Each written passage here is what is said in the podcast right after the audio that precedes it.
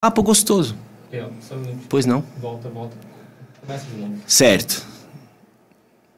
Pode?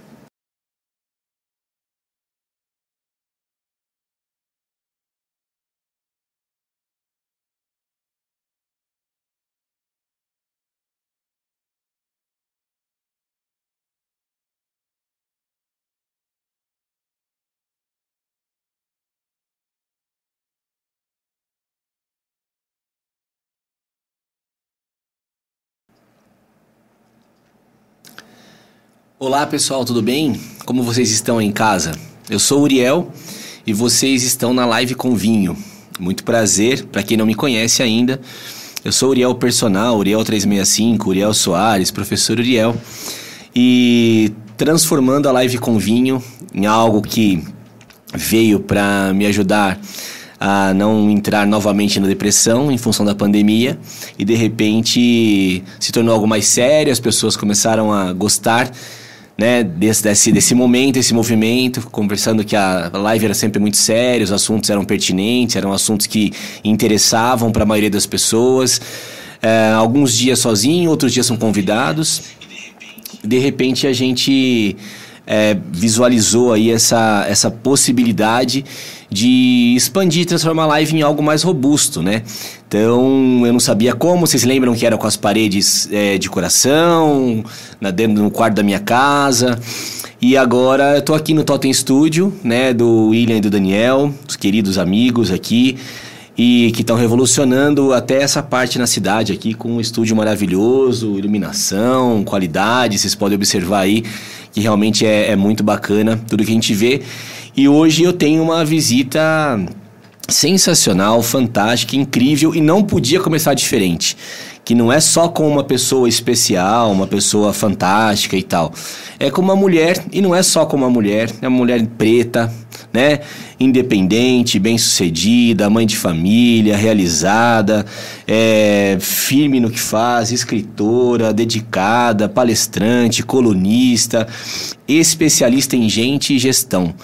Estou falando da Josi Lambert, que realmente é uma pessoa que tem ajudado bastante a fomentar principalmente a causa negra na cidade e mais do que isso, fomentar a, as pessoas a acreditarem nelas mesmas, né? Porque acho que a gente às vezes é, começa a acreditar nos contos do sistema e a gente esquece que a gente pode.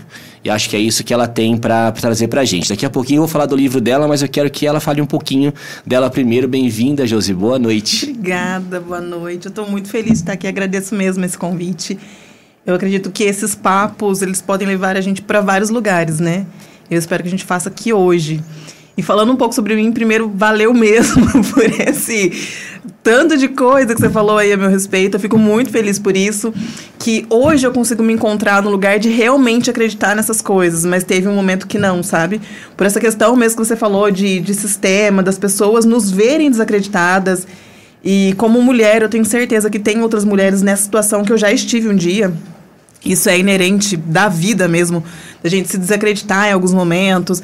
É claro que tem dia que a gente acorda não se sentindo tão bem, mas necessariamente a gente precisa ter esse, esse convívio mais tranquilo, a gente se sentir bem e incentivar outras pessoas, que é uma das coisas que eu mais gosto de fazer.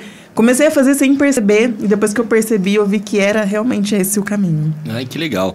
Josi, deixa eu te perguntar. Bom, começar falando assim: é, quem é a Josi criança. Vamos voltar alguns anos no tempo, não precisa mencionar a idade se não quiser, né? Porque cada um é, gosta ou não de, de, de, falar a idade. Eu gosto de contar as primaveras, eu acho uhum. que é importante.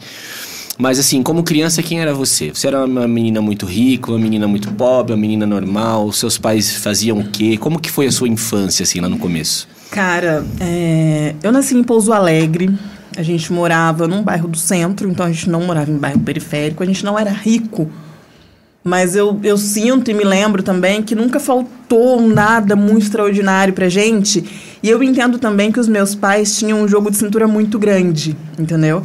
Então eu sei sim que a gente passou por momentos muito complicados. Eu me lembro, por exemplo, de faltar luz em casa, que meu pai não tinha condição de pagar. Ficou desempregado. A gente ficou uma vez três meses sem energia em casa. Uma casa com três crianças, com três meses sem energia. Pensa para um pai, um homem de família nessa situação né? Deve ter sido assim muito barra para ele. Mas ele não deixou isso passar pra gente. Então era legal, entendeu? A gente Sim. viveu uma situação. Então eu não sofri com isso. Eu- hoje, como adulta, eu sei como que é complicado pra caramba ter criança ficar sem energia. Hoje eu sei. Mas lá eu não sabia, entendeu? Então, gente, não. É, meu pai e minha mãe tiveram a mim, o meu irmão mais velho, que é o Josué, não sei se você conhece ele. De cabeça. Ele é professor também de biologia, ele dá aula de Conheço. skate pro pessoal. Então, Conheço. e Josué é meu irmão e o Joliabe é músico, Tá. meu irmão também. E meu pai teve aí, meus pais tiveram nós três. E a gente não era de família assim, pobre, paupérrima, periférica, mas também a gente não era ricaço, entendeu? Então eu tenho lembranças de da gente ter tudo que a gente precisava. A gente não tinha tudo que a gente queria. Não tinha. Certo. A gente tinha tudo que a gente precisava, tanto de educação, de esforço para estudar. A gente, a gente era bem amparado nisso. Vocês estudaram em escola pública a vida toda? Nós estudamos em escola pública, nós três, a vida toda. Quando eu, eu, eu saí, acho que da, da oitava série, eu quis estudar no colégio objetivo. Certo. Aí eu fiz uma prova e tal, eu passei na prova, só que ainda tinha que pagar uma taxa, sabe? Ia ficar Hum. caro pra caramba. E acabou que a gente não viabilizou isso. Mas foram estudos muito. Eu me lembro, assim, com clareza mesmo, que a gente estudava muito bem, sabe? Era uma escola muito boa. Então a gente tinha, sabe, esse amparo. Então, para fazer trabalhos, precisava de dinheiro para fazer um trabalho de escola, uma maquete. Meus pais podiam ajudar a gente Sim. com isso, entendeu? Ah, legal. É um. é Bom, basicamente, eu acho que é, é, é o que a maioria de nós viveu aqui na nossa região, Uhum. né? Acho que é na região do sul de Minas, costumamos brincar que, bem ou mal, ela é uma região privilegiada, né? É uma região, aqui do extremo sul, principalmente, Uhum. é uma região que a gente não consegue enxergar tanto a pobreza do Brasil, né? Uhum. A gente consegue enxergar exatamente o que você falou. É uma, são dificuldades não tão difíceis, né? E que às vezes a gente também não enxerga como dificuldades extremas porque são aspectos momentâneos, né? Sim, Eu me lembro. são dificuldades mais pontuais mesmo. Eu sei que existem, mesmo aqui na região, bairros um pouco mais afastados, um pouco mais periféricos. Em Pouso Alegre, pelo menos, a gente deve ter uns três bairros nessas condições. Sabe? Que falta mais acesso. Mas a gente, eu, no meu caso, a gente nunca morou em um lugar que não tinha é, rede de esgoto, por Ah, exemplo, a céu e tal. aberto. A gente não teve esse problema. Mas eu sei que existe, às vezes até mais próximo da gente. Não em tão grande escala, mas existe. É, Cambuí tem, né? Quando a gente pega o, o bairro de Santos Expedito, por exemplo, Frei Damião, se a gente pegar ele quando ele começou a nascer, finalzinho dos anos 90, começo dos anos 2000, é, não tinha nada, cara. Era um bairro esquecido. Então, ah, pode fazer lá a casa de vocês. Sabe, é meio que uma solução. Vamos solucionar um problema de uma galera que não tem em casa, tá aqui. Pode fazer aí, tá tudo bem. o mesmo caso de Pouso Alegre, o bairro São Geraldo. Até pouco tempo que foram resolvidos os problemas das enchentes, ainda no ano passado, Olha acho que foi no ano passado. Teve uma enchente enorme, assim, devastadora, entendeu? Aí você imagina o E bairro. eu me lembro quando criança, minha avó morava nesse bairro, a gente não morava, a gente morava no centro, mas minha avó morava lá. Então, quantas vezes a gente salvou ela de enchente e perdeu tudo. E não tinha pra onde ir. Hoje ela não mora mais lá. Eles conseguiram eh, trocar de casa e tal, foram pra outro bairro. Mas existe, sabe? E saber que a gente viveu isso, eu não sei se dá uma raiva de saber que ainda tem pessoas que vivem assim, ou se dá um alívio de saber que, que ok, a gente saiu dessa condição. Mas ainda tem gente nessa Tem condição, muita sabe? gente, né? Ontem saiu uma matéria que são 30 milhões de. 33 milhões de famintos, né?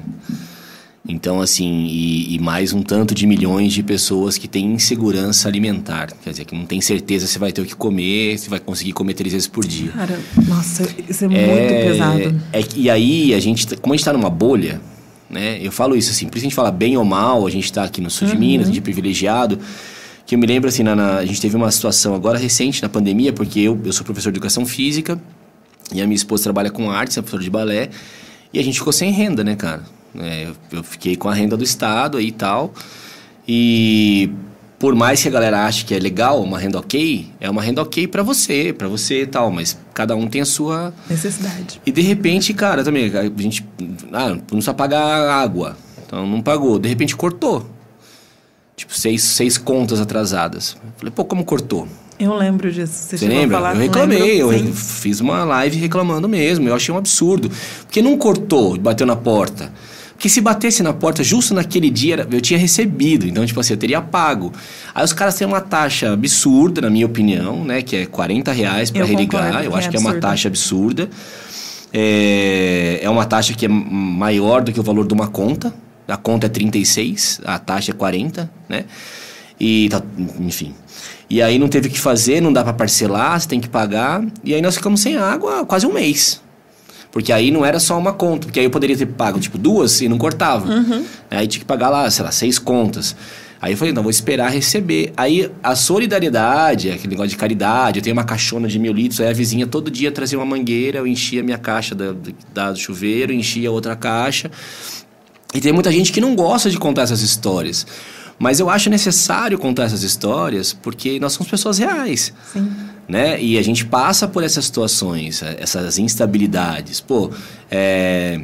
imagina os caras que vivem de música, minha esposa mesmo que vive de arte. É, a gente precisa que as coisas funcionem. Passamos por um momento que ninguém esperava, né? E aí, de repente, a gente via países como a Guatemala, Nicarágua, meu, países distantes. Tem, tem um outro que é aqui da, da, da do Caribe também, que o presidente falou: não, nós vamos é, fornecer energia e água para todo mundo durante pelo menos seis meses, fiquem tranquilos. Estamos suspendendo a cobrança de aluguel, ninguém pode cobrar, por exemplo. Depois vão reparcelar tanto e vai ser no máximo X, porque os caras já fizeram uma estrutura, um planejamento né? Pra, porque eles entendem a real característica do povo deles. Sim. A gente finge que a gente é muito rico, tem muita grana, né? Enquanto a gente vê que a realidade não é essa. Então é muito, muito complicado. Mas, voltando a você, e eu falei hoje com meus alunos isso, falei assim, pô, eu gosto de falar, né? Então, para mim tem que ser assim. eu queria escrever, eu falei com todo mundo assim, eu, eu queria ter esse dom que você tem aqui de escrever livro, né? E eu escrevo pequenos poemas, é, gravei um, um, CD, que hoje não existe mais CD, mas enfim, vocês são muito jovens, não sabem o que é isso. Mas, é, é, compunha músicas e tal.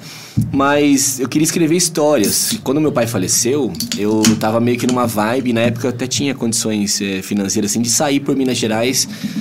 Ou você conheceu o Zé das Cabras, sabe quem ele era, sabe alguma história dele, e, e registrando, né? Uhum. Mas eu sempre falei de escrever um livro, por outro lado eu queria fazer um livro documentário. Então, ir documentando por vídeo e a partir dali, desse documentário, escrever um livro que da, da história do, do, cara, sabe? Mesmo que ninguém comprasse, porque, é, porque meu pai era meu ídolo, para mim, um legado, nesse aspecto. Né? Era um cara que, é, dentro do que ele acreditava, né, ele, ele, ele tinha essa, essa visão. Mas como hoje eu não tenho essa, esse tempo, até acho que em função da, da depressão, do transtorno de ansiedade que, que, que que brotou aí nesses, nesses períodos, eu optei então em, em registrar as histórias através das lives, né? E aí veio essa ideia do, de transformar a live no podcast. Que aí eu fui pesquisar o que era o tal do podcast. Né? Porque eu ouço muito podcast, uhum. até assisto, mas eu falei, pô, é de assistir ou de ouvir o negócio, né? Aí eu falei, quer saber, eu vou fazer a live mesmo. Tava pensando em outros nomes. Uhum. E aí, uma coisa que eu não falei para você que tá assistindo, aproveitando o gancho, mas nessa temporada a gente vai registrar e eternizar a história dos convidados. Então, inclusive a minha, em algum momento, algum convidado vai vir para entrevistar também. A gente vai é, registrar a história deles como se fosse um livro, vários mini documentários, né? Estão contando recortes do que eles quiserem falar e do que for surgindo nesse tempo que a gente tem aqui, que é por volta de uma hora e vinte, uma hora e meia para a gente poder é, conversar. E é, vai ser uma, uma temporada que vai durar mais ou menos até o mês de setembro. Aí depois, a partir do mês de setembro, a gente vai falar de eleições, porque é o que vai estar tá rolando no Brasil. Ótimo. E aí a gente vai abrir um quadro no Live com Vinho, que vai ser chamado lá Meia Esquerda. Eu imagino eu que é.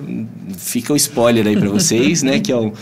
E aí a gente vai debater um pouco, falar um pouquinho. Quem quiser participar, pode participar, de qualquer espectro que seja, né? Uhum. Desde que mantenha o respeito, é óbvio, na, na, nas, nas conversas. E aí depois da eleição, o que, que vem? Copa do Mundo. E esse eu ano a Copa é em novembro. Você hum, gosta? Gosto, eu amo. Então, e aí a Copa vai continuar com o mesmo tema no meia esquerda. Porque aí o meia esquerda tem aquela ideia de ser a pessoa, o cara que, que na época dos grandes meia esquerda, meias esquerdas, eles eram os caras que construíam o time, que organizavam, né, os craques do time, Pelé, o camisa 10, né? Era esse, essa função. Então aí depois, então a gente fazer por temporadas. Então esse ano eu desenhei três temporadas. Essa primeira de eternizar as histórias, a segunda que a gente vai falar de política e eleições, numa, no aspecto mais regional, quero evitar um pouco nacional, porque o nacional, acho pra gente é importante enquanto cidadão, mas a gente pincela. Né? Agora o regional é super importante. O local, então, uau, nem Sim, se fala. sim. E aí depois a gente já emenda na Copa do Mundo, né? Então a live com vinho esse, esse semestre, esse ano já está desenhada com essas, essas temáticas, assim. Que massa. Massa demais. Mas, mais massa do que isso é, passamos a sua infância, chegamos à adolescência. Quando você chegou em Cambuí? Quando você muda pra cá? Você muda na adolescência ah, ou não? Vem não, bem depois? eu mudei adulta já. Adulta já. Então, pera um pouquinho. Então, vamos voltar na sua adolescência aí. O que, que você fazia na adolescência, além de estudar? Assim, que que, como que era a sua vida lá em Pouso Alegre? Eu estu... Não, não na- aí, depois de Pouso Alegre, eu mudei pro interior de São Paulo. Tá, qual Meu cidade? pai, pro Socorro, Socorro, tá, pra lá. perto de Lindóia, Águas de Lindóia. Tá. E aí, depois de Socorro, a gente voltou pro sul de Minas pra morar em Estiva. Aí, na minha adolescência, Estiva, estudava, trabalhava, fui jovem aprendiz. Tá. E aí, depois da adolescência, depois que eu formei e tal, eu estudei, fiz SENAC, aí depois eu fiz faculdade, e depois aí que eu vim pra Cambuí, entendeu? Tá. Aí a minha adolescência foi estudar, trabalhar é, em festa, porque, né, adolescente, 16, 17, 18 anos. E, e eu estudava muito e trabalhava bastante também. Eu sempre gostei de estudar, sabe? O ambiente de estudar é, sempre foi uma coisa que chamava muito a minha atenção. E trabalhar e conhecer gente. Nessa época, eu já fazia projetos sociais, já Legal. visitava asilo, já visitava é, orfanato. E aí eu fazia isso mais em Pouso Alegre, né? Porque era onde a gente tinha mais oportunidade, mais acesso. É, até porque, assim, Estiva é muito mais próximo de Pouso Alegre, Sim. né? E, bom, aí se formou no ensino médio e aí já foi pra faculdade ou teve um período... Não, eu não descansei muito tempo, mas também não fiquei muito. é, não foi tão logo, sabe? Tá, Depois que eu fiz o, o ensino médio, eu fiz o Jovem Aprendiz. Certo. Quando eu fiz o Jovem Aprendiz, meus olhos brilharam pela área de recursos humanos. certo. Fiquei enlouquecida por RH, eu amei RH. E só que, que eu queria fazer psicologia, Tá, pela área de humanas mesmo, né? Só que lá atrás, psicologia já era mil reais. tá, entendi. O salário era 500, entendeu? Então não tinha a menor condição de eu pagar Certo. e morar fora, e mesmo que eu fosse pra lá e depois voltasse, eu tinha que arcar com condição e livro e estudar e tal. E psicologia também, a partir, acho que do, do, do terceiro período, se eu não me engano, era período integral. Aí já era. Então, você não, não tem possibilidade de trabalhar. Tem, eu sei que tem gente que faz isso, mas na minha condição, naquele momento, não, não rolava. Aí eu prestei um monte de vestibular, passei em vários que eu prestei, passei muito bem posicionado, passei em primeiro, passei em segundo, passei em terceiro. Ganhei bolsa também, e aí eu comecei a ir para outras áreas, né, que eu gostava. Então Tá. eu fiz arquitetura, passei em Santa Catarina, mas não tinha como ir para lá. Caraca. Larguei mão. Bolsa integral. É, fiz farmácia, fiz um semestre de Isso, farmácia. que ano mais ou menos isso? Cara, eu acho que foi em dois, 2009. Tá, Acho que foi em tá. 2009. O Brasil tava bombando nessa época, né? Tava dizer, tudo tava- ótimo. tava tudo ótimo. Só que não, não tava na minha realidade. Então eu fiz um semestre de farmácia, porque daí eu pensei, ah, eu vou pra área. O que, que farmácia tem a ver com psicologia, né? Pois é. Que é que tem ah, a tem ver? tudo a ver, fornece os remédios pra nós. Eu tô Deve tomando ser- hoje, tô ser. medicadinho, né? Fiz um semestre, falei, mano, não é isso que eu quero, cara. Aí eu falei, vou fazer administração. Fiz administração à distância, porque era o que era mais barato. E naquela época tava começando esse negócio de O EAD, distância ainda. Tá, é verdade. E não, e não era muito bem visto, entendeu? Até hoje Todo ainda... mundo criticava porque vai fazer faculdade à distância, Hoje, não vai aprender nada. hoje eu acho que nos interiores é de boa, é ok. Nas capitais ainda tem uma resistência legal. Tem. Mas os interiores, tipo aqui, por exemplo, é tranquilo. Eu tava conversando com um amigo esses dias. Ele falou assim: Ah, eu tô fazendo, sei lá, não lembro o curso que tá fazendo, é aqui numa, numa faculdade tal aqui na cidade, que, tá, que tem um polo aqui. Aí eu Uhum. Aqui falei, é tem mesmo? tem um polos, monte. né? Não, tem uns seis polos. Sério? É, a gente tem. Não vou falar o, seu, o nome da faculdade. Se você quer ouvir o nome da tua faculdade aqui na Live com Vinho, me procura depois, tá? Me procura lá no Facebook, Uriel Personal, no Instagram, Uriel Personal. E vamos conversar, certo? Quem sabe, traz um mimozinho e eu falo o nome da tua faculdade aí. Da minha faculdade que eu me formei, depois eu falo, porque eu me formei lá e o que eu sou hoje eu devo muito a ela. Aham. Mas em algum outro momento, não agora. Mas tem uns seis cursos aqui, umas seis faculdades, seis polos aqui. Caraca. E assim, aí eu falei, pô, legal, ok, que legal. Aí uma, uma outra professora das antigas falou assim, ah, mas é, é distância, né? E que aprende distância, né? Uma coisa, assim, pô, tipo, aprende até mais, né? Eu não consegui, por exemplo, eu tô, é, tô tentando terminar uma pós à distância no IF. É, consegui classificar, classifiquei em quinto lá no, no, no processo seletivo e não sei se vou concluir, cara. Porque por N motivos, né? Primeiro que é puxado demais. Sim. Segundo que é, é, o que eu, eu sou um cara que eu sou movido por motivação, por estímulos positivos, Uhum. né? E infelizmente a gente pega doutores que acham que são semideuses, né? Isso é uma crítica e não é ao instituto não, é a pessoa mesmo. Uhum. Aí chegou um cara agora no começo do ano, nós fazemos uma pós-graduação em gestão, gestão educacional, gestão de gente, gestão de, né?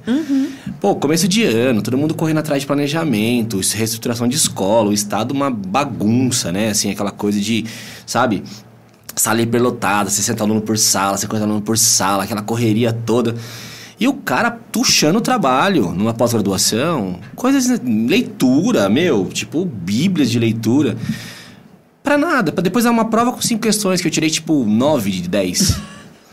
Entendeu? Eu estressei pra caramba, fi- fiquei frustrado mesmo, aí prestei, fui lá 9 9.6 de 10. Aí eu precisava ficar tão nervoso. Eu precisava, cara, porque você fez mó pressão psicológica. É tipo, sabe, é como se a gente estivesse num cativeiro. Porque eu- você sabe que a gente tá pilhado e trabalhando. Eu não tô na graduação mais. Eu não preciso provar que eu vou ser um bom profissional. Entendeu? Tipo, é muito complicado isso. Voltando ao EAD, mas quer falar que é difícil, aí você fez a administração a EAD. Isso. E aí, e, e é era hum, gestão empresarial. Tá, legal. Entendeu? Aí eu fiz, depois eu fiz pós psicologia organizacional. Você acabou a gestão empresarial. Isso. Você graduou. Isso. E aí, o que, que acontece? Em qual faculdade? pra Cambuí. Pode eu falar. fiz Senac. E, Legal, legal. e aí, eu vim pra Cambuí. Porque meu pai trabalhava Aí, em. Estiva. Ele tinha. viu, hashtag patrocina nós. Ele tinha. Trabalhava em padaria. Há anos já. Acho que fazia mais de uns 20 anos que trabalhava em padaria.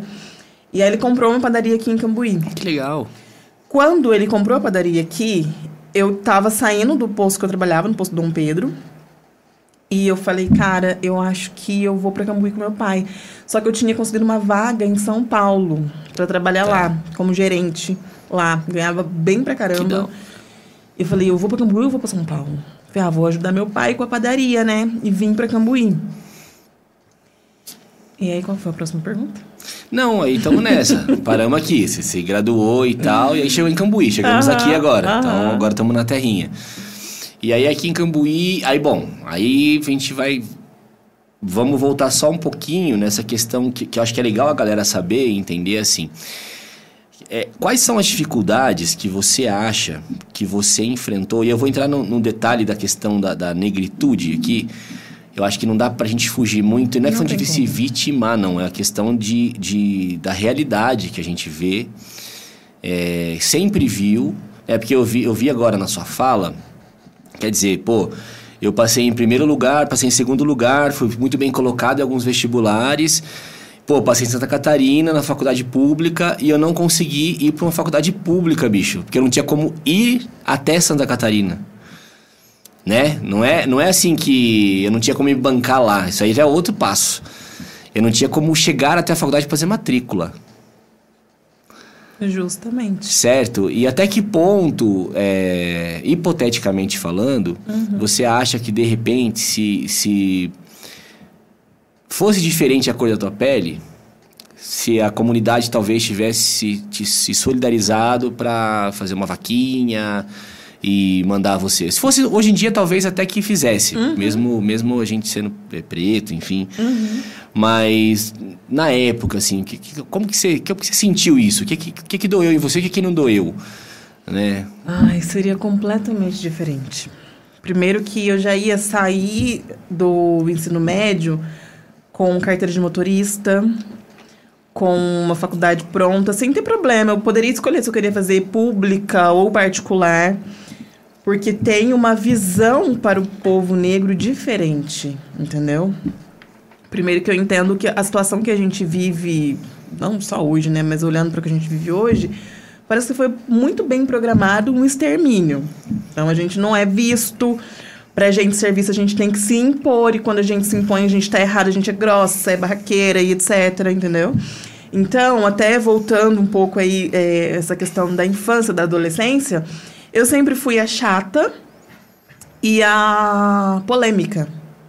Porque eu nunca me contentei com pouco, eu nunca baixei a cabeça e eu nunca deixei as pessoas falarem alto comigo e acharem que são melhores que eu, porque não são e nem eu sou melhor que, melhor que elas, entendeu? Então tem esse olhar diferente. Então, uma coisa é ah, uma menina branca, e, e isso que a gente está falando aqui, só para deixar bem claro, não é um ódio às pessoas brancas, é uma noção de consciência de classe. Pelo contrário, até porque casamos com branco, né? Justamente, tem esse ponto. Aí uma questão de afeto. Daqui a pouco a gente entra depois, na- É isso, depois a né? gente fala sobre isso. Não é um ódio a pessoas brancas, é uma questão de consciência de classe. E são coisas que as pessoas não enxergam ou não querem falar sobre. Então, uma coisa, se fosse na minha. Quando, ah, sei lá, com 17 anos, uma coisa é uma pessoa, uma menina branca, loira, de olho claro, e uma menina preta querendo entrar numa universidade. As portas vão se abrir para a menina branca muito mais fácil. Por quê? Para ela sair daqui de Cambuí, que seja, para ir para Santa Catarina, ela vai ter muito mais oportunidade. A conseguiu chegar lá, fez a matrícula. Você já viu um vídeo de uma menina loira na rua, encostada numa grade? Uma menina, criança, sozinha. Ela ficou lá por cinco minutos, alguém já apareceu e tal. Nossa, você é filho de quem? Cadê seu pai que sua mãe? Não sei. Uma menina negra ficou lá, ó, por um tempão. Uma menina negra, sozinha lá, no mesmo lugar, na mesma situação, com roupas iguais. Eu tenho vontade de chorar, com dar raiva de uma coisa dessa. Mas é E uma ninguém realidade. chegou perto dessa criança para ajudar ela, menina preta. É a mesma situação. Então, uma Sim. pessoa branca para conseguir oportunidade de mercado, Sim. nossa, é muito mais fácil. Abre um mundo infinito de possibilidades. E, Josi, é uma. É muito duro quando a gente discute isso, né? Porque sempre cai na vitimização para quem, pro outro lado, né? Sim. Sempre cai na vitimização. E eu sempre falo, e aí, e no meu caso é pior. Porque eu tenho meio tom de pele, né? Então eu sou, eu brincava com um amigo que eu sou 6 horas da tarde, né? Que tem, tem os 6 horas, 8 horas, meia-noite e tal, eu sou 6 horas da tarde. Então, depende do dia, é, é, mais no inverno, quando tá mais no verão, 6 horas de inverno, quando tá mais no inverno, 6 horas de verão, e assim vai. Então, a, a gente aprende, a gente tira meio de letra algumas brincadeiras, se incorpora na nossa realidade, a gente também já entende que tá tudo bem, quer dizer, o pensamento é esse aí mesmo e vamos tocando o barco, porque senão também a gente, a gente não vive, né? Se a gente se incomodar por todas os, as formas que a gente é tratado. Mas a, a maior, maior bronca, eu pelo menos que sou meia, meia cor, vou dizer assim, é primeiro que eu, eu sou preto, eu. Mas o outro fala não é. E aí eu falo assim, eu sou, não, você não é. E quem fala que eu não sou não é um preto, é um branco. Porque se fosse um preto meia-noite, por exemplo, eu falo assim, não, você não é. Eu falo, beleza, cara, não sou, velho. Tá tudo bem. Mas eu nunca fui destratado. Eu já fui em vários eventos da comunidade preta. Cara, nunca fui, sempre fui ouvido, sempre fui respeitado. Eu nunca, tipo assim, por uma opinião divergente, eu fui tratado como branco. Mas na comunidade branca, não. Quando eu piso na bola, aí eu sou preto. Sacou? Então o cara é maravilhoso, nossa, isso, fantástico, espetacular, projetos incríveis tal. Esqueceu a luz acesa, que absurdo, tinha que ser preto mesmo. né? Aí muda. Então, isso, Ah, isso eu- é uma coisa que a gente vive. Né? E aí eu acho que e o brasileiro ele tem muita dificuldade em entender, né? Nós tivemos uma prova na escola ontem, a Olimpíada Brasileira de Matemática, a OBMEP. E aí lá tem a cor. Né? E aí tem branco, tem pardo, preto, indígena tal. E aí uma garota falou assim, professor, o que, que eu sou? Eu sou parda, né? Porque em casa a gente fala que a gente é preto, mas a gente não é preto, né? Saca? E aí e ali eu não tô na função, não é meu lugar de fala. Porque você fala, ah, não sei, vamos medir a cor, né? Tonalidade. que não tem nada a ver, cara. Aí, tipo, ah, eu sou um pouquinho mais branco que você, ó. Então acho que eu sou parda mesmo. O que você, que que você é? Eu falei, eu sou preto. É, mas aí você vê aí o que, que você quer colocar, né? Eis a dificuldade da É consciência de classe. Muito, sabe? cara. É muito. É um negócio assim, é uma vergonha que se tem. É como se você ser preto fosse vergonhoso. Então, não, eu sou moreno. Eu não sou preto, entendeu? Eu sou moreno. Porque se eu for moreno, tá tudo bem, tá legal. Como se ok. fosse amenizar alguma Isso, coisa, né? tá ok. Isso é uma coisa que me ofende muito, me agride muito. Sim, agora É. se a gente for trazer para esse lado de, de olhar para as oportunidades, eu já perdi vaga de emprego por ser negra, mas aí o que, que as pessoas me perguntam? Ah, mas como que foi? Mas na onde que foi? Mas falou para você? Falei, cara, não precisa falar, a gente sabe. É lógico. É. A gente sabe. Então você tem muito, tem um currículo muito mais extenso, você fala muito melhor, você consegue resolver problemas de forma melhor, aí vem uma outra pessoa branca e numa boa sim ela Vai tá embora. contratada, entendeu? Imagina E eu. sem justificativa nenhuma. Imagina eu sou um pouco mais velho que você. Que você entrou na faculdade em 2009, né? Eu saí em 2002, então sou um pouquinho mais velho que você. Na minha época não tinha celular. Tinha uns, tinha uns bolachão ainda e era muito caro, muito caro. A gente ia um na roça lá. Cinco minutos de ligação em São Paulo era tipo, se fosse no dia de hoje, uns 50 reais. assim. Então a gente não ligava. é. Pra receber a ligação ainda tinha que ficar caçando o sinal. Mas imagina que quando eu fui pra faculdade, entrevista começava por telefone. Oi, tudo bem? Uriel e tal. Nossa, você fala super bem, você é super educado, que maravilha. Nossa, vai ser um prazer ter você trabalhando aqui conosco. Chega no dia da entrevista. Ah, é você que é Uriel? Foi o que aconteceu comigo, exatamente. Ai, isso. olha só, puxa, então, acho que a vaga não era bem pra você, sabe? É porque isso, aí muda, de, de- tudo aquilo que falou de maravilha, eu passei por isso no colégio dina- dinamarquês, numa cidade aí que tem. Entendeu? É, Ah, se você fosse pedagogo, se você fosse, se você tivesse. E aí teve um até que eu fui que eu tinha a especialização que eles queriam. Aí eu falei, não, mas eu tenho esse curso. Aí a pessoa falou assim: ah, então, é que infelizmente. Pô, eu saí de lá ofendido, cara. Sabe? Aí depois eu voltei um tempo depois e tinha uma pessoa de pele branca dando aula e tal. E pode ser coincidência? Tá, pode ser, cara. Mas é que a gente vê todo mundo assim. Não, entendeu? quando é coincidência, a gente sabe. Quando é racismo, porque tem uma palavra pra isso, a palavra é racismo. É. A gente sabe É também. muito, ti- muito triste. A gente sabe, a gente precisa aprender a falar sobre isso, entendeu? Antes eu não falava, eu ficava com medo, ficava com vergonha. Hoje em dia eu chego e falo. Hoje você confronta. Confronto. logo nisso aqui. Exatamente. Que é o seguinte, pessoal, porque é, eu não sei quanto tempo a gente tem aí. Quanto a gente tem de, de, de tempo aí, produção? Tem bastante tempo? Ah, então tá ótimo. Atenção! Esse conteúdo não é frágil, mas tenho convicção de que o plástico bolha vai te agradar antes ou depois de você estar disposto a se confrontar para confortar. Boa leitura. Com carinho, José Lambert.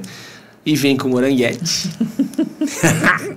Fazer propaganda do Moranguete, porque o Moranguete, ele é pres- na nossa geração, principalmente, Sim. ele é algo meu avô vinha de São Paulo no ONI, ele pegava uma vez por mês antes para pegar a aposentadoria dele em São Paulo, ele vinha. E se não chegasse com o Moranguete que os caras vendiam na Alteração Cambuí, ele era complicado. Plástico Bolha, esse é o livro da Josi, não é o primeiro livro, mas a gente vai falar dele primeiro, depois a gente fala do primeiro livro. Eu vou abrir aqui, ela me deu, tá, gente? Presente, um mimo. Vou colocar aqui o plástico bolha depois da história, pra fazer bem pra mim. E aqui, ó, confrontar para confortar. E a gente tem aqui, ó, o tema medo e outros de que trata este livro de liderança humanizada permeia a existência humana, caminha junto de cada um de nós, muitas vezes bloqueando e neutralizando nossas ações. Estamos sempre renunciando a algo por medo. O medo paralisa, e quando conseguimos olhá-lo de frente, quando acolhemos nosso medo, nos humanizamos e nos fortalecemos. Parece contraditório, mas não é. O título Confrontar para Confortar traduz bem a melhor maneira de lidar com nossos medos. Aline Borges, atriz e apresentadora. E aí depois tem aqui, ó, confrontar para confortar significa que antes de sermos ponto de apoio ou inspiração para alguém, ou antes de termos um confronto, nós mesmos, é, nós precisamos passar primeiro por situações confrontantes que nos coloquem à prova e confrontem tudo o que a gente acredita, que por vezes precisamos reavaliar e aceitar tudo o que está acontecendo, nos conhecer o suficiente e ter coragem para saber lidar com diversas situações. Além do que, antes de ser líder, é preciso ser humano.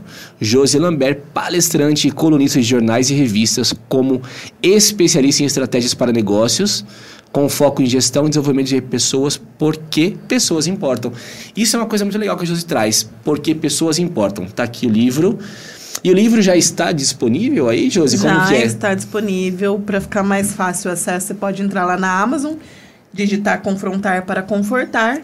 E você tem lá as duas versões, tanto digital quanto físico. Ah, é, agora tem negócio digital aí, né? Em e-book, eu particularmente não gosto muito de ler e-book, mas tem disponível para quem gosta, tá? Então tem o Ok. físico, porque eu gosto do físico mesmo, do papel e tal. Que legal. E tem o digital também para quem prefere.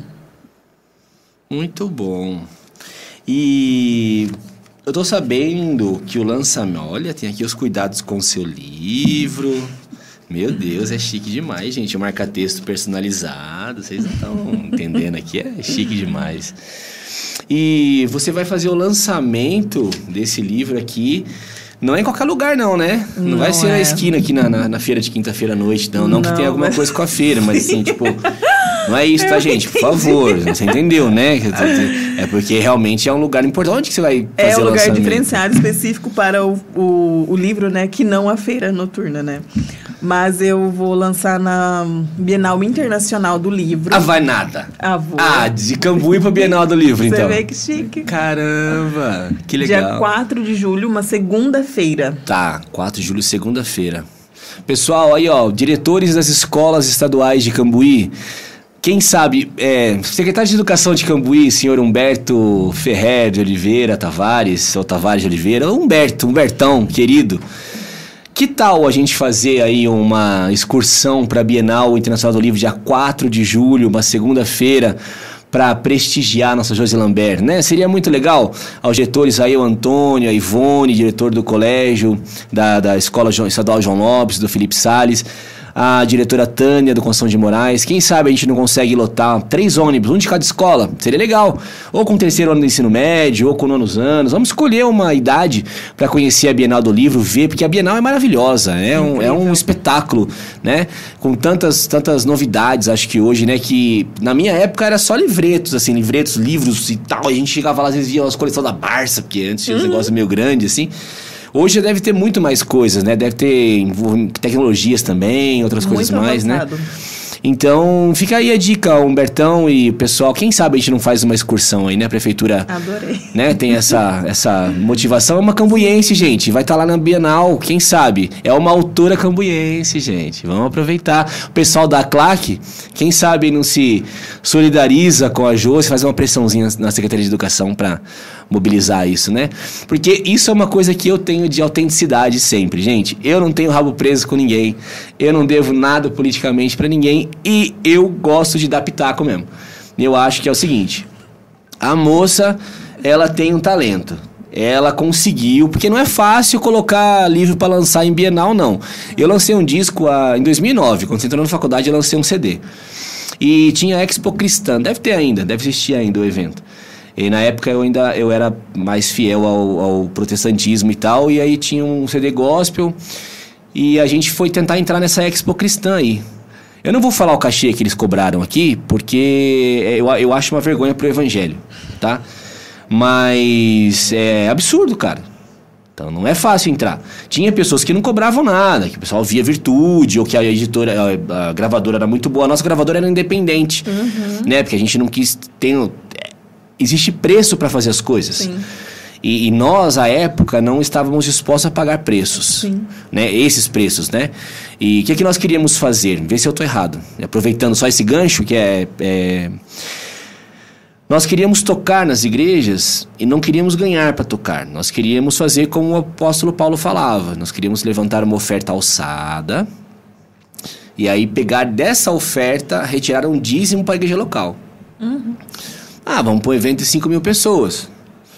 Então, cada um deu um real, deu 5 mil reais. Então, a gente pega esses 5 mil reais, 500 reais lá que seria o dízimo, Sim. entrega para a igreja, o restante fica para a banda.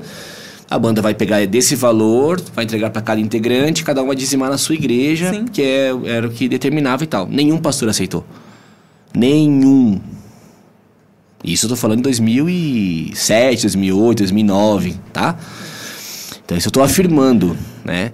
É, E aí a gente foi desistindo. Talvez hoje eu tô aqui no vinho, é, existe toda uma história por trás. E pode ser que seja uma fraqueza, como o pessoal muitas vezes fala. Mas existe um, umas, algumas coisas que são muito complicadas. Para mim, Deus é imutável, né? O Espírito Santo é imutável e tal, mas é muito complicado. Então, ela tá indo na Bienal Internacional do Livro, gente. Ela vai ter lá o espaço dela, vai estar tá lançando um livro, vai estar... Tá é, autografando, porque ela me deu livro de presente, mas não tem autógrafo. Não tem autógrafo que eu vou lançar aqui em Cambuí Vai também. lançar em Cambuí também. Mas o que não muda ter. o fato de que eu quero Cambuí lá na Bienal, tá? Claro, não, seria muito legal. Até porque quando eu era adolescente, a gente tá falando da sua adolescência e pulando pra faculdade, uhum. é, nós íamos todos os anos na Bienal. Nós tínhamos uma professora aqui que chamava Dona Luísa Salustiano que faleceu há um tempo atrás, em memória, saudosa Dona Luísa, a Dona Ana Salustiano, que hoje está no Espírito Santo, que foi diretora do João Lopes. É, e o Felipe Salles tinha um corpo docente também, na época, que era, que era bem legal, não vou lembrar a diretora agora, porque a gente era rival, então, né, tipo, era Corinthians e Palmeiras e tal. Mas todos os anos nós íamos, iam as duas escolas. Iam é, pelo menos um ônibus de cada escola, mas teve ano que foram, foram dois. E só iam bons alunos. Né? Não tinha, os, os, os, que não dava trabalho não iam. Uhum. Hoje, eu até entendo a dificuldade, porque é, o sistema hoje, às vezes, ele não favorece também, sabe? Ah, faz acepção de pessoa, mas aqui não é isso.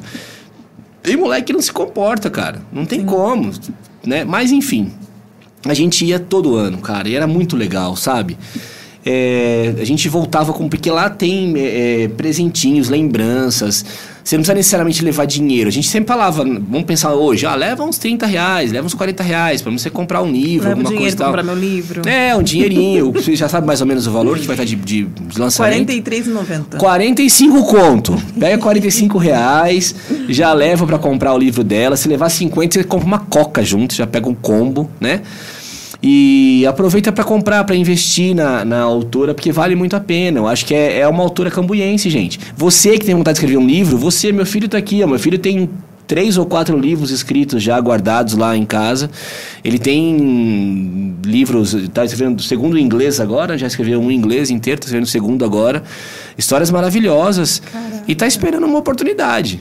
Né? Então tá gravando um disco aqui com eles aqui agora, começando Nossa. a gravação aqui. Na pandemia aprendeu a tocar guitarra, teclado, cantar, fala inglês fluente. É, foi desenvolvendo os talentos. Então a gente tem Parabéns. pessoas assim e tem que acreditar, porque se não acreditar não, não vai, né?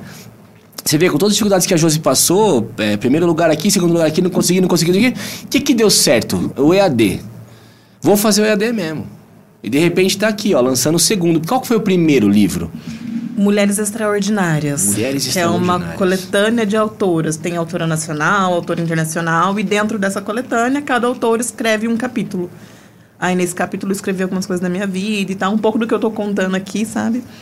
É, eu escrevi nesse livro. Esse foi o primeiro livro. E aí, nesse segundo, não era para ser um livro. Eu sou colunista. Eu comecei a escrever um artigo hum. sobre liderança. Só que o artigo foi ficando muito extenso, porque tinha muito assunto para eu falar sobre liderança. E eu percebi também que a ideia era escrever sobre liderança com propósito tá. no artigo. E eu comecei a perceber também que não adianta eu colocar milhões de habilidades para uma liderança se essa liderança não for humana. Se essa liderança não respeitar a sua vivência, se essa liderança não se confrontar primeiro enquanto pessoa, enquanto ser humano mesmo, sabe? Você viu essa semana que um cara matou uma pessoa na área de trabalho porque o cara foi tomar café num horário que não era pra ter que tomar? Um peão, duas estrelas, o encarregado matou um outro peão. Que é, o líder matou o cara, é entendeu? É o que eu falo, né? É, não tem justificativa matar ninguém. Mas se é o dono da empresa, ele não tem justificativa nenhuma. Pô, o dono da empresa, ele matou alguém, vai responder, é um idiota e tal. Mas é um peão igual, igual a mim, cara. É um peão gabaritado, só isso. A gente vê vários erros aí. É uma pessoa que, com certeza, já estava com um problema de saúde mental. Então, essa pessoa não estava sendo acompanhada pela alta liderança dela. Ponto. Pois é. Depois, essa pessoa não tinha capacidade para ser líder. E só foi perceber depois que tinha acontecido isso. Porque, às vezes, a pessoa é muito boa no operacional. Cara, nossa, manda muito bem. Uma, pro, uma produção excelente e aí, ah, tá fazendo bem, vamos tacar na liderança, sem, sabe, sem entender o quanto ele tem de capacidade como líder e o quanto ele tem de capacidade humana mesmo. Por isso que a gente fala que tem as soft skills, que são as, capacidades, as hum, habilidades de vida, e as hard skills, que são as capacidades e habilidades técnicas. Então, mesmo se eu não tivesse chegado lá no Senac, eu tenho habilidades de vida que eu posso, sabe, me. É, jogo de cintura, sabe? Que a gente consegue e põe a mão na baça e bota pra fazer. E aí a gente vê uma situação dessa de uma pessoa que tira a vida de outra pessoa, sabe? Não querendo julgar, isso é melhor. não é isso. É que a gente precisa se confrontar enquanto humanos mesmo. Então falta esse olhar, falta essa visão, sabe? Tanto de vida quanto de mercado. Isso foi vias de fato que a gente viu, que foi divulgada. Mas acontece isso todo dia, é xingamento, é assédio moral. E se a gente não for humano primeiro, a gente não consegue vencer. A gente precisa trabalhar, não precisa? Pois é. Precisa não do tem mercado. jeito. É, não tem jeito. Só que antes a gente precisa se desenvolver como pessoa, como ser humano. Aceitar os nossos confrontos no dia a dia, saber lidar com pessoas. Não que seja fácil. Sim. Não, não é mesmo. Eu sempre gosto de deixar isso bem claro, sabe? Que parece que eu. Nossa, que eu tô passando um mel. Não. Na verdade é bem amargo, é fel, Sim, na verdade. sim. Lidar com pessoas não é fácil. Sim. Mas a gente precisa, não, não tem outra E alternativa. aí vem daí essa ideia, então, quer dizer, é, antes de você. Vamos pensar o seguinte, antes de é, é mais ou menos, se eu, se eu puder trazer pro lado bíblico, que eu sei que muita gente que assiste a gente, é, que é aqui da cidade, é conservadora, tem um, um- um lado cristão que é importante. É meio que Jesus fala assim, antes de apontar o dedo para alguém, né? Antes de querer tirar o cisco do olho de alguém, tira a trave do teu. Quer dizer, Justamente, né? isso mesmo. Olha para dentro de si primeiro, vê se tá tudo certinho, para daí você, ou antes de limpar o salão da pessoa, antes de né, querer limpar, a, a- a- varrer a, o quintal da pessoa, dá uma limpada no seu salão primeiro, que tá bem sujo aqui, né? Porque é, é, é impressionante isso, de fato. É, é- hoje a gente fala muito de lugar de fala. Eu acho que é basicamente isso. É, as pessoas hoje estão confundindo a posição hierárquica com o poder de fala, poder de, de, de, de humilhação, né? o poder de superioridade. Eu sou seu chefe, eu tô mandando e acabou. Mas por que que é assim? Porque às vezes a pessoa, eu, por, eu, por exemplo, assim, eu percebo a geração que a gente tem hoje, ela já não é uma geração, já não era uma geração fácil. Com a pandemia, ela se tornou uma geração praticamente impraticável de, de, de dialogar, de conversar. E isso Intolerância, né? é, mas pra vocês aí que estão assistindo a gente, pra vocês que são essa geração agora, que nasceram aí em 2004, 2005, 2003 em diante, é, vocês têm que aprender a se confrontar também. E entender que uma resposta que vocês dão vai ter uma contra-resposta. Né? Porque às vezes eu falo tudo o que eu quero, e quando eu ouço algo que eu não quero, eu já acho que a pessoa está sendo mal educada, está sendo rude, está sendo desrespeitosa. Ou que é algo pessoal. É, ou que é algo pessoal que não gosta de mim, ou que agiu com forma desproporcional, mas eu não, eu não vi o que eu fiz como desproporcional, né? Acho que isso é uma coisa legal. Tem perguntinhas pra gente aí? Tem comentários? Tem. Vamos lá. Boa noite, Max Oliveira. Max Oliveira. E aí, Max, querido, você vai estar aqui daqui algumas semanas. Daqui duas semanas, pra ser mais preciso. Falou, falou parabéns pelo primeiro episódio. Muito obrigado. Sempre com, com seu amigo e apoio. É, tem Coração, alguns- tem um jeito novo de fazer. Falando você é o melhor professor que existe. Ah, gente, aqui aprendi, ó. Obrigado. Valeu.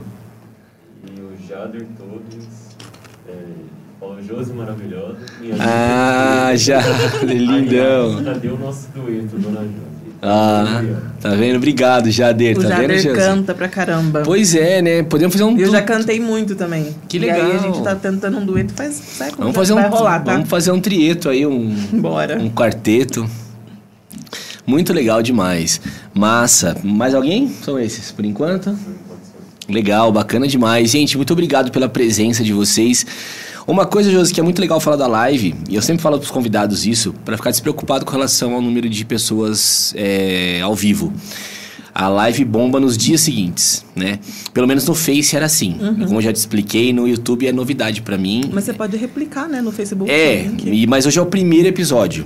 Então, assim, eu não tenho ideia de como vai virar isso aqui. Não, Porque a no ideia Face. É um papo legal. No Face era assim, cara, era. Às vezes tinha 10, 20, 50, e no dia seguinte tinha mil visualizações. Uau. E eu tava, tava brincando que o Dr. João, querido, daqui uns dias vem aqui de novo, já confirmou a presença, a gente vai agendar. É, teve 9 mil visualizações no dia seguinte, né? Nossa. Teve 140 ao vivo. É, foi, o, foi quem bateu. O Dr. João foi o recorde de audiência que eu tive. Aham. É um cara assim. Ele é um senhor com muita história, né? Sim. Ele tem muita, muita história de vida, muita bagagem, né? E é muito gostoso de ouvir. E eu acho que, assim, é isso que eu quero tentar. Eu quero falar isso pra você que tá assistindo a gente, que tá ouvindo a gente aí, se estiver ouvindo nas plataformas digitais também. É, não tenha vergonha de me procurar pra vir falar comigo, pra contar tua história, pra conversar, pra debater, pra divergir, pra criticar. Às vezes fala assim, vou, vou falar até com um sotaque meio cambuense agora, que eu já tô com uma taça e meia de vinho, então já dá pra começar a brincar um pouquinho. Aí eu assim, ah, Ariel, mas eu queria falar um negócio que eu queria dar uma criticada, porque a minha rua tá com os buracos. Tem problema, pode vir aqui, vamos conversar sobre isso. Nós vamos ter um quadro, na época das eleições, principalmente. É, nós vamos ter um quadro aqui falando de sempre um lado bom do que está acontecendo na cidade e um lado que poderia ser melhor. E eu não gosto de falar lado mal, porque eu acho que é assim, cara, a gestão pública, nós, nós precisamos compreender a gestão pública como ela é. Ela não é como a nossa casa. E, e todo político que você ouvir falar que é como a nossa casa é mentira. Porque a gestão pública não funciona voz de casa. Casa é assim, ó. É, estourou um cano na tua casa, você vai na loja de cano, você compra outro e troca.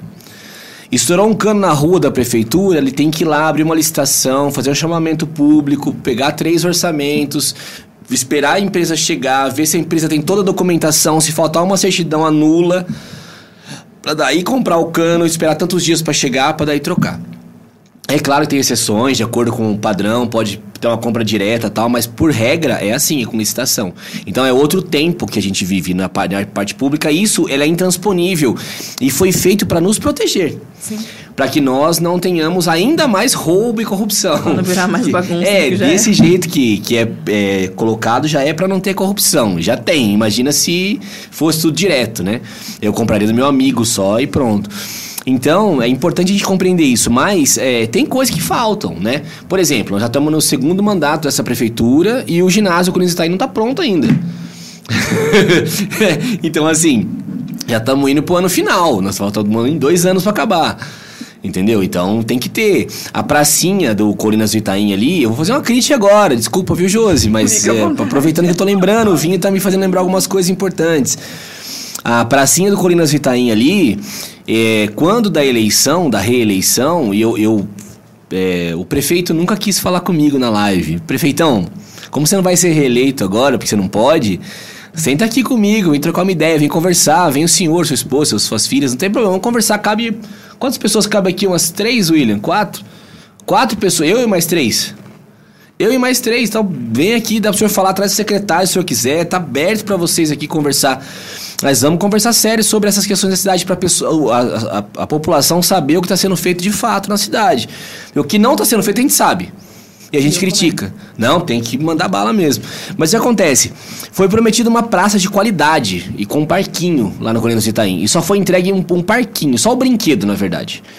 Os ferros do outro parquinho tá lá, no chão, meio ferro, assim, sabe? Meio, meio, meio lixado. Tá lá. Enquanto na Nossa Senhora Aparecida, a pracinha tá linda. Eu não sei se é porque um ex-vereador é, que, que tem outro cargo hoje lá, tá lá. Tá linda. Iluminação maravilhosa e tal. No Corinas Itaim não tá pronta. Né? E aí é periferia para a cidade. Então é importante a gente saber mais ou menos o que acontece. Então isso a gente vai tentar mostrar. Então uma coisa boa, né? E uma coisa não tão boa, né? Pra gente ver o que, que tá acontecendo. Por exemplo, pô, tem calçamento legal nas ruas tá acontecendo. Vai ter agora o calçamento do trecho dos vasos ali do. Do, do- da Colin até os Vases ali, né? O Jardim Américo até os Vases. É, me desculpa, pessoal da Colin, que não gosta de chamar Colin, chama de Jardim Américo. O pessoal do Jardim Américo que não gosta, que Jardim Américo é Colin, que é, enfim. Mas é ali, vai, vai acontecer o, o calçamento e tal. Mas a gente tem que confrontar também, pra confortar depois, né? Porque é, não é porque tá bom que não tem o que melhorar, não é isso, Josi? Às É vezes tá muito bom, mas tem que isso. melhorar também, né? Às é vezes. justamente isso. E, e esse confronto né, do livro tem duas frentes. A primeira de confrontar para confortar. De confrontar nossas ideias, porque, sabe, trazendo esse assunto que a gente estava conversando, de passado, de infância e tal, eu entendo que os meus pais, mesmo por tudo que a gente passou, tem coisas que eles nunca viveram e como é que eles vão educar crianças com situações assim e se sentem na condição de, poxa vida, eu sou pai e eu preciso dar um- uma vida melhor. Você acha que meu pai não ficou chateado quando eu não pude, meu pai e minha mãe não ficaram chateados quando eu não pude pra Santa Catarina? Claro que ficaram. Mas precisa confrontar a ideia de que tá tudo bem, é coisa que acontece, vamos passar por isso e contar uma história lá na frente, sabe? Inspirar pessoas com essas histórias.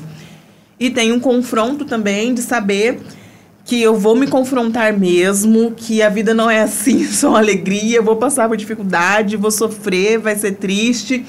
E ali na frente vou ter outro respiro, mas depois também eu vou sofrer de novo.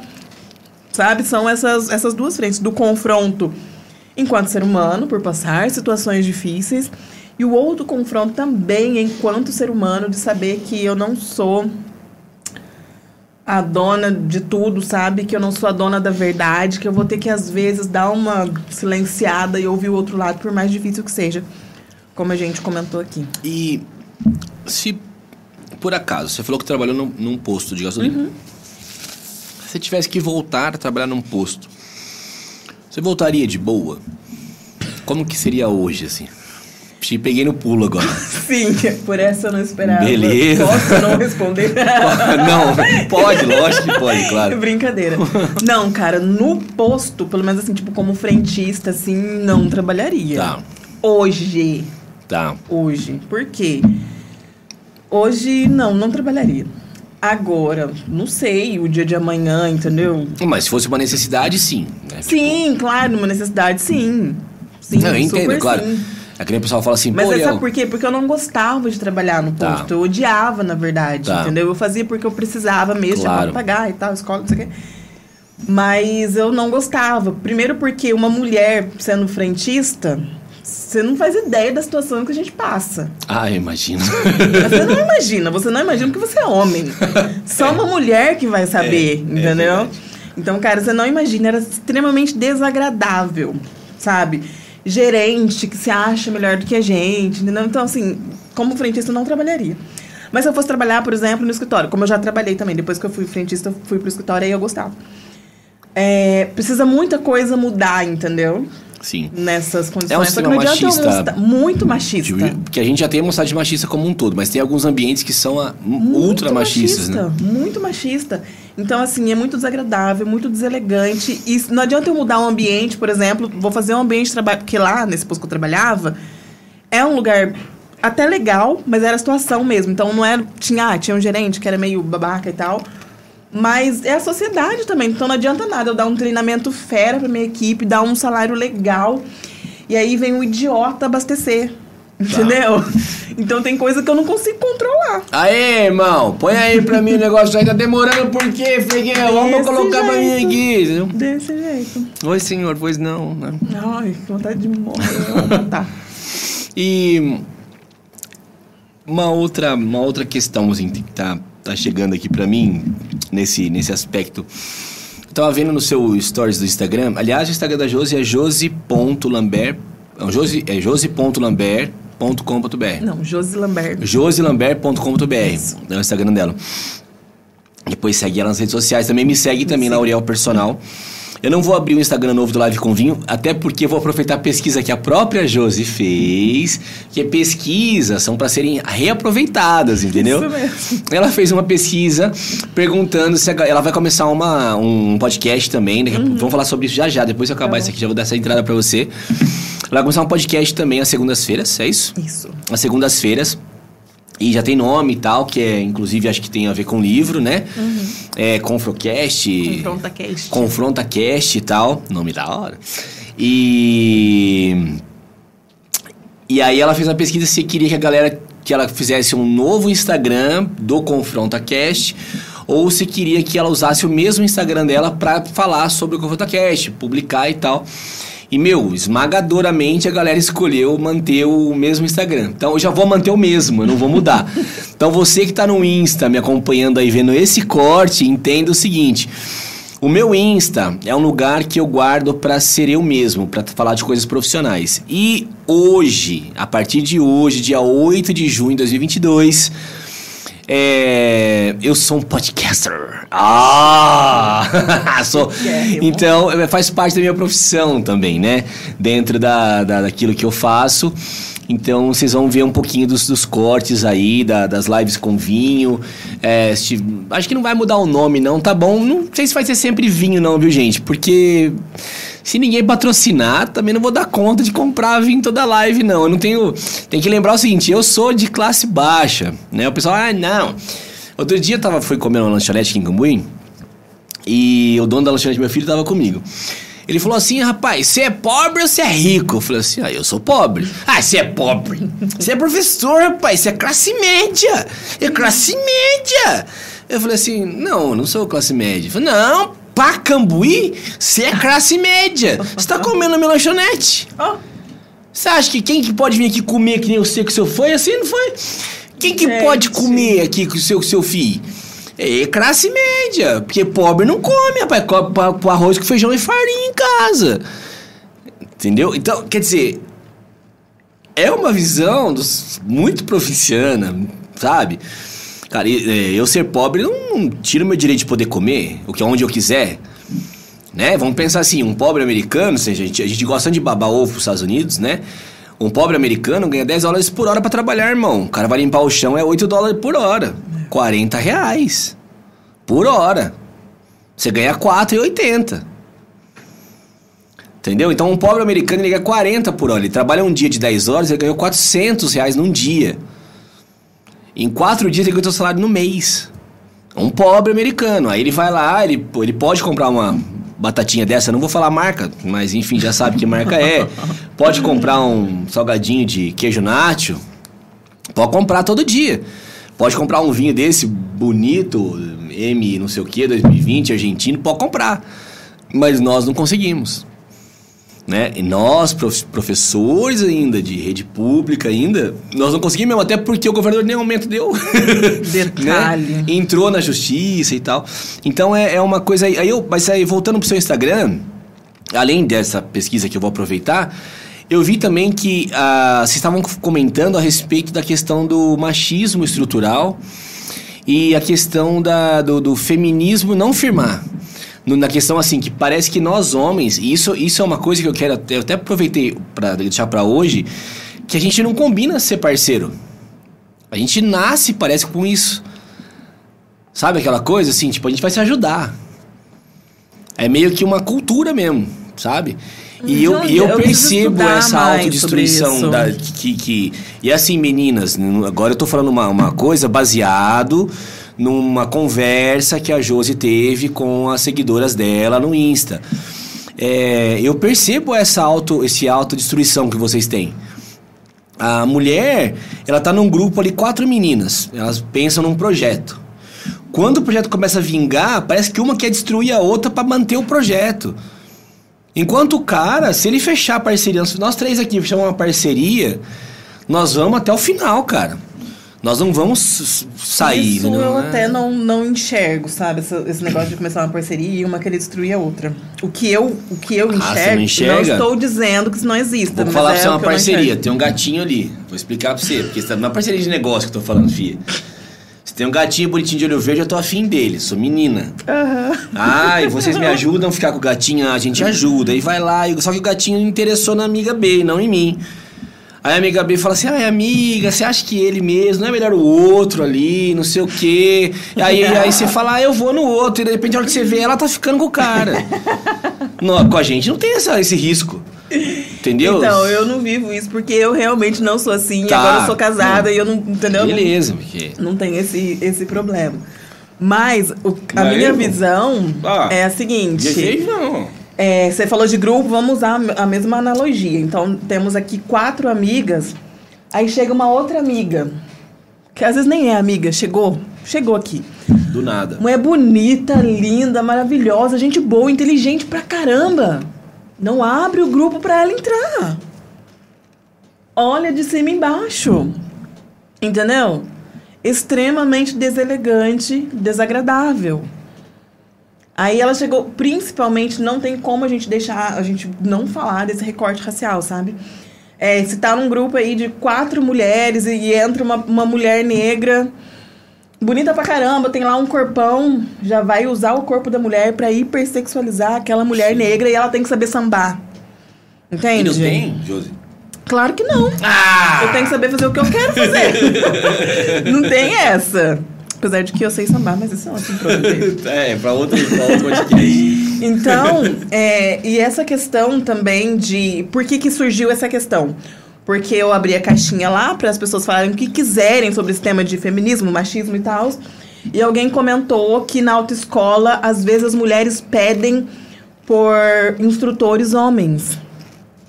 Cara, as mulheres tinham que se ajudar, Eu entendeu? acho chocante isso. precisavam se ajudar. Então, é, na semana que vem, por exemplo, no meu podcast, eu convidei um homem, porque a mulher que eu ia convidar, ela não estava disponível nesse dia. E ele era o seguinte, sabe? Mas eu sempre priorizo mulheres. Vou comprar as coisas? Vou priorizar a mulher. Vou fazer não sei o quê? Vou priorizar a mulher. Sempre eu Eu vou louco priorizar mulher. Eu acho louco porque, assim, é, demorou muito tempo pra eu... Bom, eu ainda sou machista. é, não tenho vergonha, né? Porque, assim, eu tenho quebrado meu machismo dia a dia. Hoje eu sou muito menos machista do que há 20 anos atrás. É, é, hoje eu dialogo com a, com a pauta feminista. é, entendo a pauta da mulher, super defendo e tal, mas não tem como negar. Tá numa mesa conversando, sempre sai uma piada escrota e sempre vem, ah, pô, Uriel, você é mó escroto. Não é, é porque é uma, é uma cultura. E a gente tem que quebrar todo dia. É, mas eu acho legal Né? que Então- alguém tem coragem de corrigir, porque às vezes não acontece, né? É, então assim, pô, desculpa, eu não sabia. Ou uma frase, sabe? Co- Por exemplo, aquela coisa assim, nossa, abriu as pernas. Cara, eu nunca tinha pensado na, na- na- no que significa. Sabe assim, ah, abriu as pernas, hein? Arregou, né? Eu falei assim, cara, pô, é. Aí quando eu falava, eu falei, pô, é forte, né? É humilhante. Então são termos assim que a gente a vida inteira. Isso entra no confrontar também, porque a vida inteira você falou Pois isso. é, e, e era uma e coisa ninguém tipo. nunca te falou eu nunca nada. pensei como uma Normal. coisa de violação, por exemplo. Sim. Aí de repente você fala, pô, peraí, abriu as pernas e não é porque eh, quis abrir. É porque não teve mais chance. Pô, então vamos mudar o termo. Denegrir. Denegrir é um Sim. termo que já não tem se usado mais. Que é um termo racista. Então, difamou, enfim, Sim. você usa outro termo pra você usar no, no lugar. Isso é muito confrontante, porque a, ah, mas a vida inteira eu falei isso. pois é. racismo. Pois- mas, mas é. Mas é Agora é. não- né? Sempre foi. Só que você não sabia, você não É, percebeu, você é, não teve é. essa sensibilidade, É sabe? isso. Não é que E- ah, surgiu agora do nada, não. Sempre foi ridículo falar isso. Mas agora a gente tem essa noção maior de Ah. entendimento das coisas. É. E a gente tem que estar aberto Devagar a gente vai mudando. Também não dá pra pensar que, assim, pô, quantos, quantos séculos foram necessários pra construir essa cultura. A gente não vai mudar isso também em um ano, dois. Mas a gente precisa estar sempre conversando Mas sobre, dialogando existe uma sobre. né? rivalidade feminina e eu fico muito incomodada com isso. Quando eu me pego falando mal de uma mulher, por Ai, exemplo, na hora eu mesmo dela. me corrijo. Não, essa questão de não gostar de alguém, eu acho que a gente tem direito de, de Mas não, eu não gostei. não eu olhei pra ela e já não gostei. Ela, a hora que ela pisou aqui, eu senti o perfume dela, de Isso lírio, é- silvestre. Eu falei, É, não, você já tá gostei. errada, amiga. Você já tá errada porque não é assim que funciona, sabe? Hoje eu tenho essa habilidade, essa sensibilidade de me corrigir. Quando eu tô falando mal de uma mulher, por exemplo, a mulher fez nada pra mim, cara. Hoje eu defendo as mulheres, entendeu? Defendo. Tem a tal da Ah, você tá sororidade. defendendo? Falando, tô. Tô defendendo e vou continuar defendendo. Não fala mal de uma mulher perto de mim. Como que. Essa questão, eu vou, vou repetir só pra ficar bem claro. Essa questão de não gostar de alguém, é natural você não ter uma afinidade com alguma pessoa, entendeu? Troquei ideia aqui com você, Uriel, não tive afinidade. Cara, não vai rolar. Mas não teve mesmo? Ah, não gostei Teve. de algum político, por exemplo, que eu não vou citar o nome. Não, não, não- sabe, não, Não desce. desceu. Não dá. Sabe quem falou isso? A Jandira Fegali falou isso no, no, num outro podcast aí e tal. Do Igor. Não vou babar ovo pro podcast dele, não. não. É, mas ela falou, falou assim pro cara, falou assim, ó. Lá no Congresso, a gente só tem 30% de mulheres. Né? É pouco. Pouquíssimo. E a gente se ajuda lá. E nem depende se a mulher é de extrema direita ou extrema esquerda. Quando vem falar com a gente, a gente se defende. Inclusive, esse congresso, apesar da- de, de- ter menos é, é, mulheres nesse. nesse é, quer dizer, ter mais mulheres nesse congresso, mas ainda é pouco, é o congresso que mais aprovou pautas pró-feminismo. Pró-mulheres, né? Não pró-feminismo, né? Pró-mulheres. Por quê? Porque independente de partido, de ideologia, de viés e tal, é, vai colaborar com a mulher, vai melhorar a saúde da mulher, então nós vamos aprovar. É claro que aí depois esbarra naquela questão, pá, né, que agora tem o tal do ultraconservador tal. Mas isso é uma coisa que eu achei muito legal que ela falou, porque ela é uma mulher de esquerda. Aliás, assistam depois, eu vou falar, é o Flow, assista lá depois do, no recorte do Igor. Ele, ah, o Igor pode me convidar, tá? Eu sou um cara legal de assunto, tem bastante assunto pra te falar. Mas é. Assistam lá, a Jandira Fegali, acho que a forma com que ela tratou durante todo o podcast foi fantástica, assim, foi, foi incrível. E fala muito sobre isso, que eu não preciso gostar, tipo, ela não precisa gostar da, da outra lá, da, da- que é da extrema-direita. Justamente. Mas se ela tá sendo agredida, peraí, pera, Imagina, parou. Tem uma obrigação de defender isso, essa mulher. É isso. Né? Porque é só assim que vai ter um fortalecimento de corpo. E aí o corpo feminino junto, aí sim, pode discutir o que quiser. Gente, nós vamos ter todo mundo com cabelo liso, cabelo enrolado. Gente, nós vamos ter, vender útero, não vamos? Quer dizer, sabe, essas, essas pautas mais radicais. Gente, pode abortar, não pode?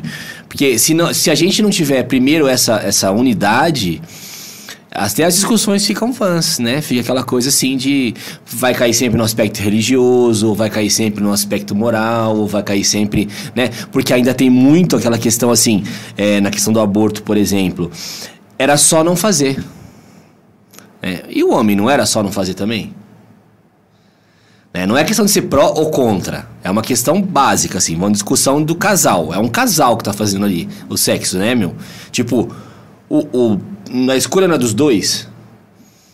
Então, assim, é só o homem que, o homem tinha que se prevenir. Tipo assim, não se preveniu, por exemplo. Por que, que ele não se preveniu? Não podia? Mas Você sempre entendeu? vai Então, cair a responsabilidade Sempre pra mulher. pra mulher. Que a mulher Quer dizer, quis. sempre não, porque eu tenho real esperança de que a gente avance nesse sentido. E tem muitas coisas que eu posso citar que são pormenores que fazem um boom gigante. São coisas assim, cara, é... quantos filhos você tem? Três. Você tem três filhos. Seus todos os seus filhos são adolescentes, adultos? O mais novo tá aqui, 16. Certo. Quando eles eram menores, como é que era a sua relação, você, a sua esposa e seus filhos, de cuidado, assim? Porque hoje eu tô aqui e quem tá com os meus quatro filhos, que é meu e dele, lá em casa, é o meu esposo. Com certeza quem estaria com os meus filhos, se a minha esposa tivesse, não pode. Aliás, gente, a minha esposa não vai vir no podcast. Eu convidei a Raquel para vir participar, não vai vir participar. Mas certamente quando eles eram crianças, estaria com a minha tia, com a minha avó, não estaria comigo. Você não tinha Hoje, é, hoje estariam comigo. Hoje, Uhum. Uriel de hoje, né? Mas na época não. Eu era muito escroto. Mas ainda tem homem muito escroto, É, eu não tenho, imagina. entendeu? E falando agora de mulher e de maternidade. Mas também tem aquela mulher que ela não quer ter filho. Ah, mas não quer por quê? Porque não quer, cara. Porque ela escolheu. Porque ela pode Que escolher absurdo. não ter Quer filho. ter família. E as pessoas querem enfiar a maternidade goela abaixo, mas depois que nasce, ninguém vai lá falar: olha, vem cá que eu vou pegar a criança no colo um pouquinho pra você poder ir no banheiro, pra você pentear o cabelo. Entendeu? Ninguém. Ninguém. Você, sabe, você já ouviu falar, você já deve ter ouvido falar várias vezes, que a mulher, depois que nasce o bebê, que ela não pode lavar o cabelo se ela tiver de resguardo. Tá, já ouvi falar. Por que, por que, por que, que falaram isso? Você sabe que qual que era a justificativa que não podia lavar o cabelo? Porque ficava louca. Não podia lavar o cabelo, senão ficava louca.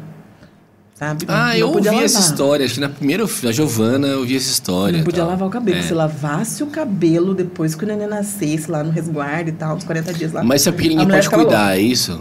Que... É claro, Que cara. e demora, outra né? Coisa um- também, sabe por que a mulher fica louca? Porque ela sai, ela entra no banheiro pra tomar banho, pra lavar o cabelo, escuta choro de criança que não tá chorando.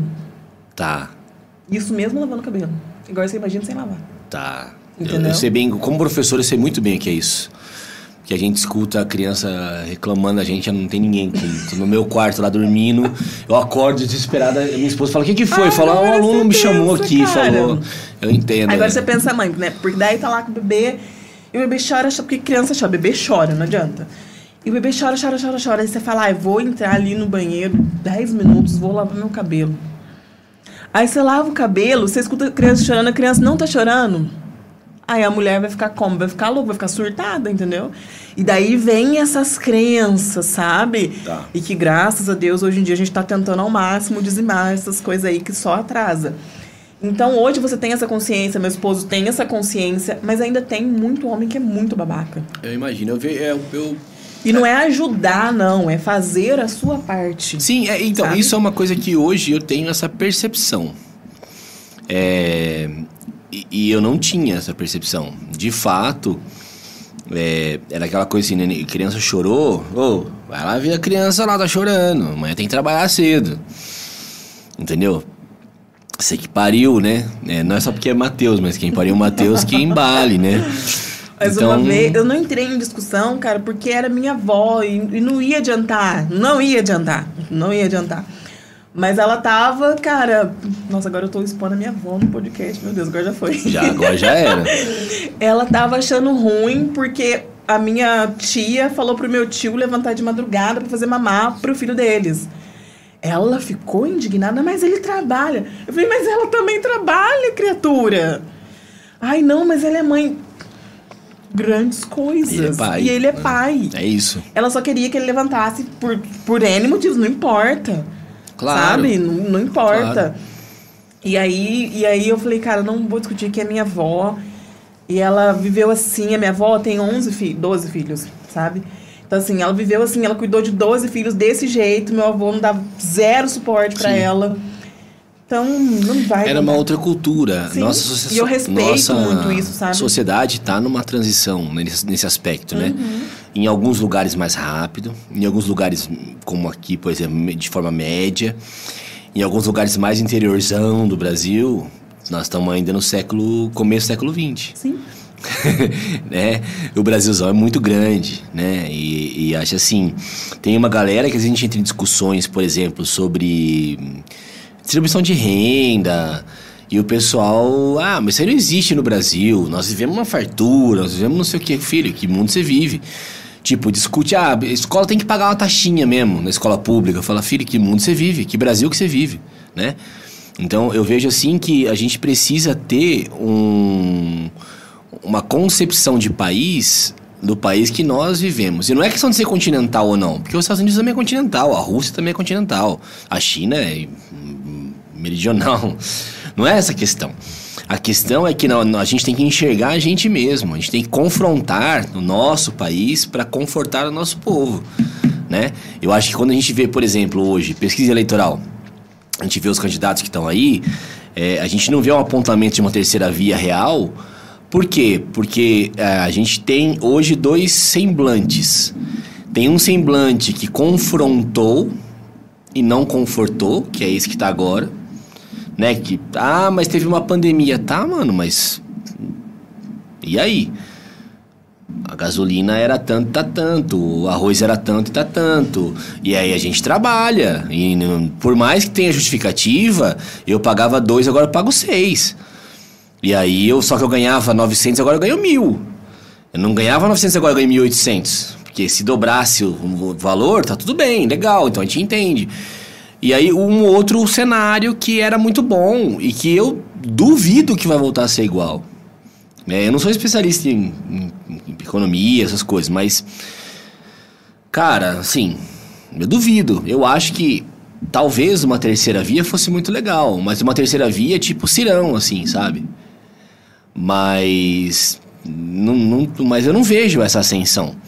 E eu, não, eu prefiro não arriscar. Ai, uma pessoa para falando nisso, mas é prometo que é menos de um minuto. Pessoa para governar o país Pode ficar tranquilo. tem né? que É. tem que ter no mínimo consciência de classe, sabe? Pois é. No aí, mínimo. aí, No mínimo.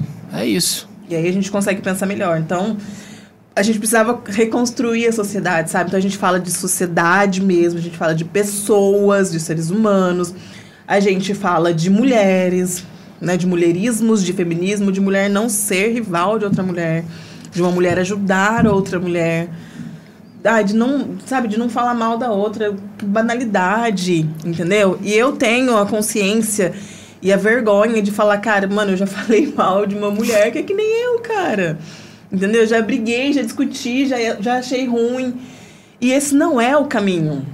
O caminho é eu reconhecer que eu tenho os meus erros assim como ela tem e a gente se ajudar. Pra gente poder, enfim, chegar num lugar mais confortável. Legal.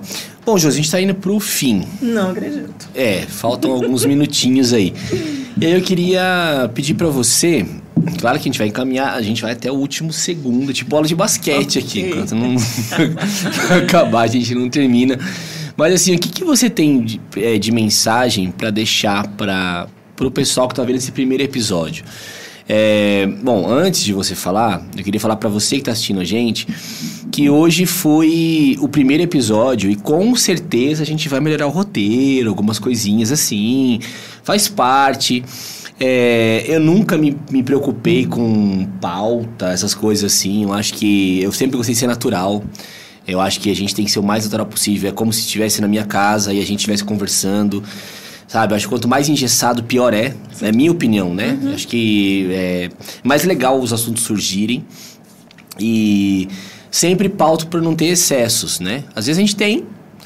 É, se você de alguma forma se sentiu ofendido, o direito de resposta tá aberto para que você possa usufruir dele com vídeo. Se não quiser vir ao vivo, pode escrever um, fazer um vídeo e eu coloco aqui uma nota. É, tá? Fique à vontade. Mas a nossa convidada aqui tem a palavra. E o que, que você quer deixar de frase confortante ou confrontante para os nossos espectadores? O que, que você tem aí? O que, que você trouxe hoje dentro da. embaixo da manga, enquanto eu como mais uma batatinha, que tá uma delícia? Ah, eu vou usar o meu próprio livro a meu Bora. favor. Obrigada. Vou abrir aqui aleatoriamente uma página, eu vou falar o que está escrito aqui, tá? Olha, interessante. Converse com alguém, peça ajuda e se valorize. Você é um ser humano, não uma máquina.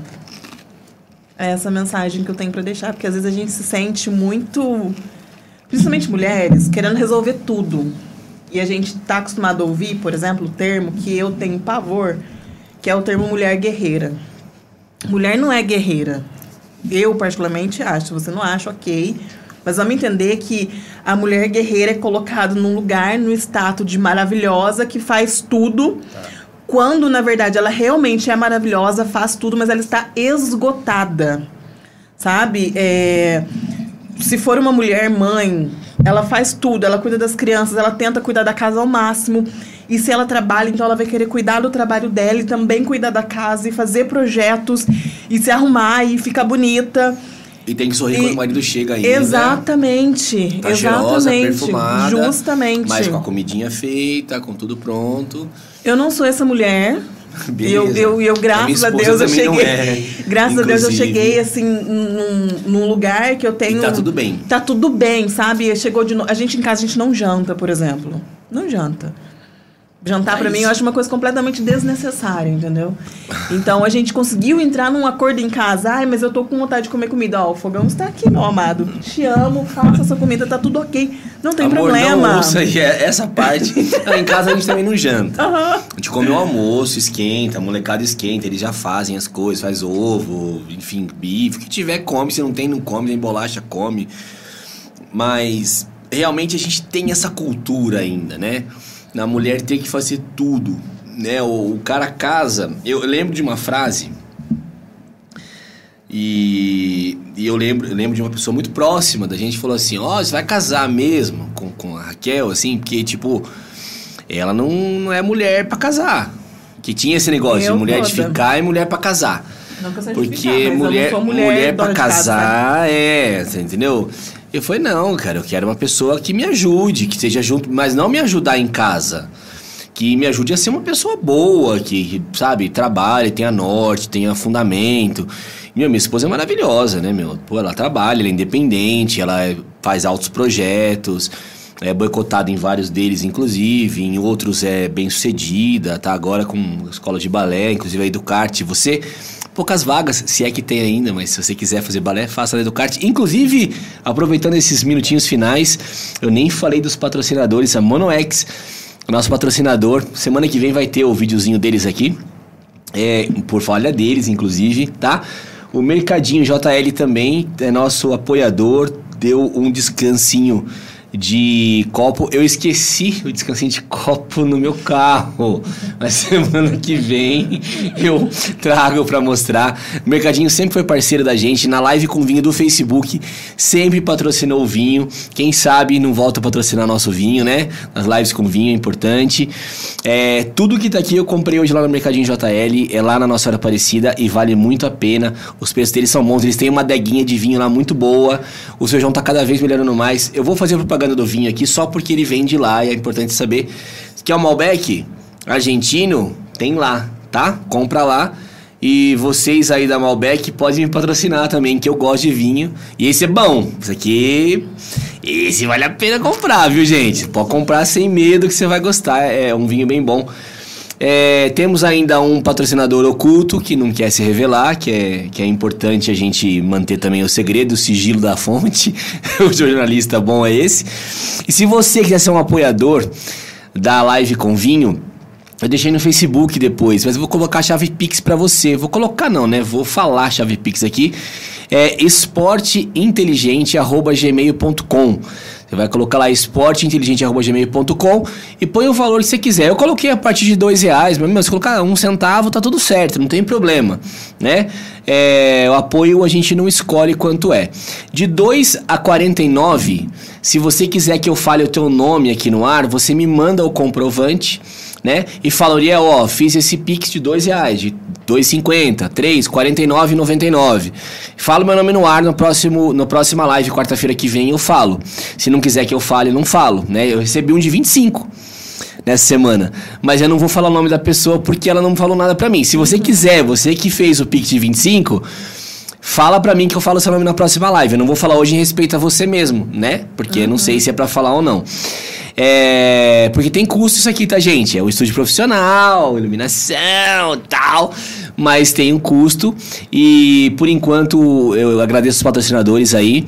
É, tenho três patrocinadores.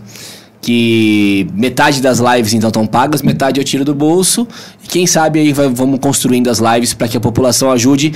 Se cada cambuense dá com um real por mês, eu faço as lives durante o ano inteiro, tá? Por- se ajudar em um mês só com um real, eu faço a live o ano inteiro, tá bom? Mas é isso, acho que tá com o tempo esgotando aí, né, produção?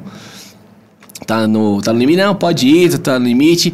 E se você precisar também gravar é, sua vinheta, o seu vídeo, o seu áudio e tal, vem aqui no Totem Studio, tá?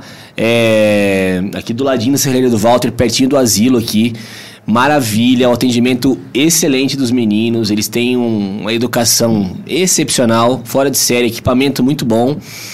É, e agora estão com esse estúdio maravilhoso também. Tem poucos horários, adianto pra vocês, tá? Foi uma luta pra conseguir horário com os meninos aqui. Então, por favor, é, mas venha, venha participar, venha fazer parte desse projeto também. O estúdio tá aberto, tá aberto, né? Pra todo mundo aí que quiser utilizar o estúdio, utilizar o espaço. Aproveita aí você que quer fazer um podcast, quer fazer uma, uma live. Eles fazem também ela ao vivo gravada, né? Você, grava, faz o ao vivo e depois lança, não tem problema. Vou fazer esse merchanzinho, que é coisa minha também, é um negócio meu. O pessoal fala, ai, mas puxa vida, você fala de graça e não ganha nada, não tem problema, a gente é ser humano. E a gente vive disso, o negócio dos caras é esse aqui. E eles precisam divulgar também. A gente tem que falar também sobre isso, não tem problema. Acho muito importante valorizar quem valoriza, quem dá, abre espaço pra gente. Aqui em Cambuí, eu vou te falar, viu? Teve tanta porta fechada pra mim nesses oito anos que eu tô aqui. E em algum momento, essa moça, quem sabe, e talvez o Max, é, me entrevistem como convidado e eu conte alguns causos, que, porque é tão difícil essa cidade, é uma coisa assim, é tão fácil algumas coisas e tão difícil outras. É, e eu vejo que muitas vezes as pessoas se calam muito aqui por medo, né?